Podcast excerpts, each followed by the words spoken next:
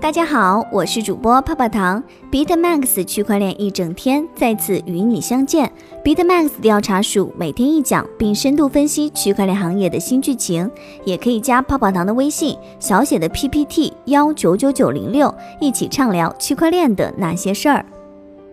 今天分享的主题是过去、现在、未来，以太坊网络的第五年比以往任何时候都更受欢迎。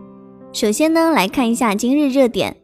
聚焦今日热点，杨海波微博声称 BCH 是时候做出改变了，疑似将发起分叉。北大团队取得突破性成果，将推动区块链技术发展落地。印度政府正在考虑通过禁止加密货币的法律。推特黑客事件的策划者对指控拒不认罪。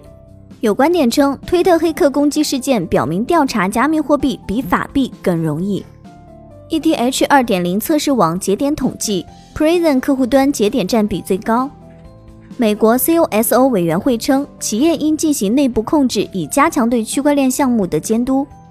Apin ETH 看跌合约漏洞被外部参与者利用，并盗取三十七点一万枚 USDC。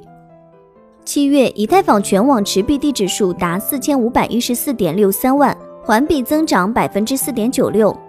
根据区块链浏览器数据显示，七月比特币全网活跃地址数为两千八百六十二点四三万，环比增长百分之十二点六六；新增地址数为一千四百四十七点一七万，环比增长百分之十二点五八。同期，以太坊全网活跃地址数为一千七百六十五点零四万，环比增长百分之九点七二；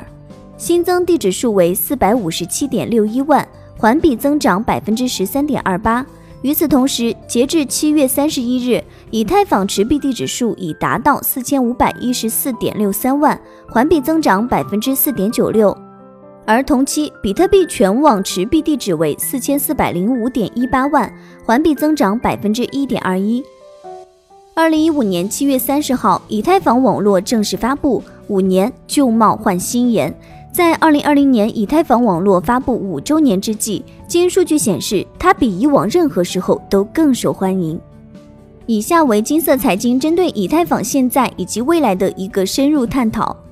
现在，以太坊链上的数据可圈可点。根据对去中心化金融的最新研究，以太坊网络的交易量和费用在二零二零年第二季度录得巨大增长，日成交量飙升百分之六十一点七。交易量超过一百万，在六月二十三号达到五十二周高点，接近历史高点。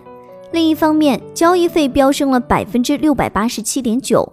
他表示，该走势类似二零一七年末和二零一八年初的牛市期间的飙升。自第二季度开始以来，DeFi 一直是加密货币行业中最热门的利基市场。在过去几个月中，DeFi 协议的总锁定价值翻了三倍，超过了四十亿美元。有趣的是，自二零一八年一月以来，总锁定价值增长了百分之两千五百二十四。近期，以太坊最近的价格一度超过四百美元。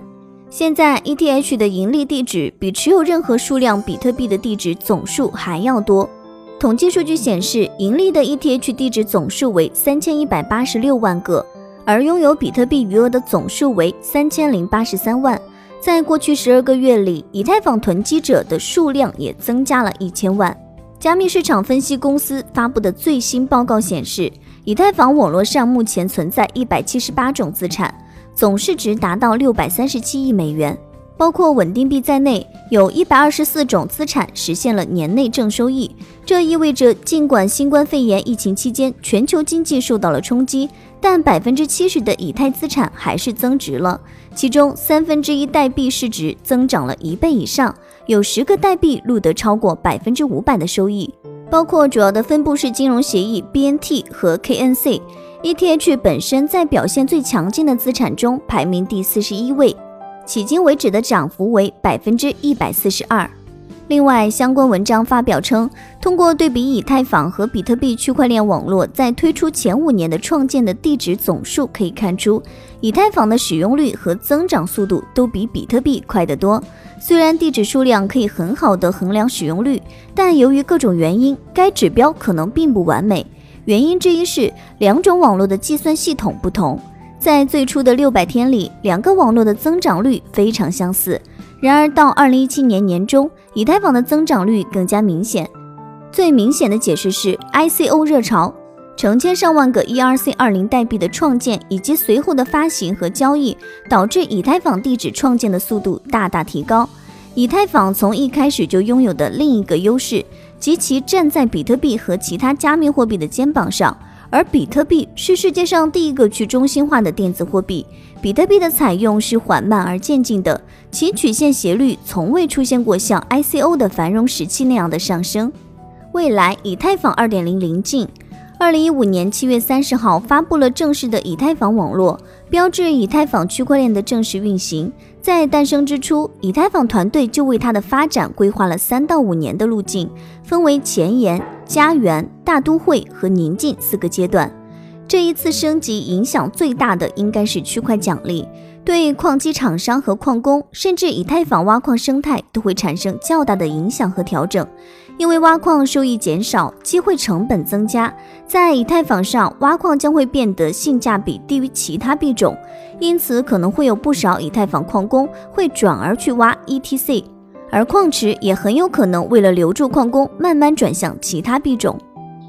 金色财经消息，根据以太坊多客户端测试网络官方的数据显示。截至发稿，已有四十九万七千三百四十四枚 ETH 被质押至以太坊二点零的测试网中，距离它启动所需要质押的 ETH 还差两万六千九百四十四枚。以太坊的多客户端测试网的启动时间定于八月四号十三点，启动条件是需要一万六千三百八十四个验证者，并质押五十二万四千二百八十八枚 ETH。若在八月二号十三点之前没有满足启动条件，测试网将会被推迟启动。